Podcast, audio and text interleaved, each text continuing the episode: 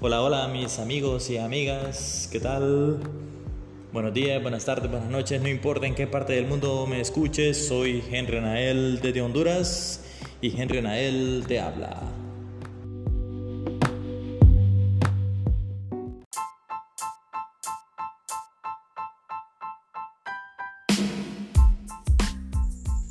El siguiente podcast es patrocinado por Spotify Application o Spotify Website. Pulpería Mario de Elizabeth Castellano de Rivas. Barbería El Mago de Mariano Jiménez. Taller Don Félix de Don Félix Sierra.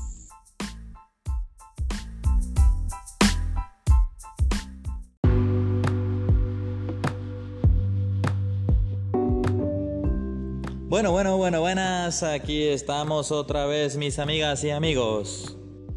Y según el calendario de hoy, dice que hoy es 21 de febrero del 2022. Y como siempre, revisando los periódicos nacionales e internacionales, encontramos algunos datos que nos pueden llamar la atención. Pues leyendo un poco en el periódico del Heraldo de aquí de Honduras, estaba revisando un dato que me llamó la atención bastante. Esto lo encontré en la primera plana del periódico de hoy. Y dice algo más o menos así que es 112 días tarda Honduras en extraditar a una persona a los Estados Unidos. Bueno, eso por lo general es el promedio en que ellos se tardan, según lo que dice el periódico. Pero hay unos datos muy curiosos, por ejemplo, eh, la extraditación de esta persona Hablo de Roberto Soto, que se estuvo 418 días, que es aproximadamente un año, un mes y 23 días. Ajá, y en el caso de Carlos Lobo, este se estuvo como 42 días para extraditarlo. Digo esto porque me imagino que mucha gente está muy ansiosa eh, por la extraditación del expresidente Juan Orlando Hernández. Ya quieren verlo eh, en un boleto de ida para Nueva York. Bueno, y me imagino que los estocolmistas, eh, claro, quieren que no. Y bueno, pues mirando aquí en el sitio web de CNN, dice que la reina Isabel II, o sea, la mera mera del Reino Unido, está pegada con COVID-19. Claro, esto según informa el Palacio de Buckingham. Bueno, la cosa aquí es la siguiente, miren, pongámoslo a analizar. Esta señora eh, oscila alrededor de 95 años. Entonces nos ponemos a pensar, bueno, pues este, ¿qué posibilidades tiene ella de sobrevivir a esta enfermedad? ¿Será que ya sus días están contados? ¿Será que Diosito tal vez le va a dar una segunda oportunidad más? Bueno, usted piénselo, analícelo también. Ahora, claro, sí nos ponemos a pensar que una persona eh, de esta gran albergadura, me imagino que ya debe estar vacunada. Y sí, ya lo está.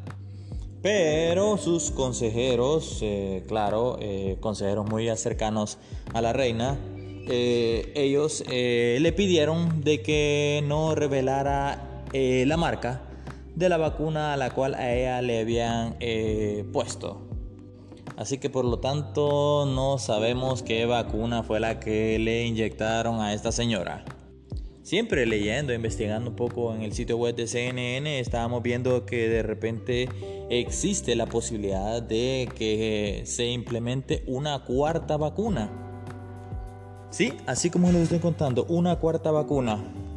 Y claro, esto lo analizaron eh, los funcionarios de Estados Unidos y algo que me llamó también la atención siempre en esta misma página o este mismo sitio web es que estábamos revisando de que eh, el país de Israel ya eh, ellos eh, se convierten en la primera nación o el primer país en implementar la cuarta dosis.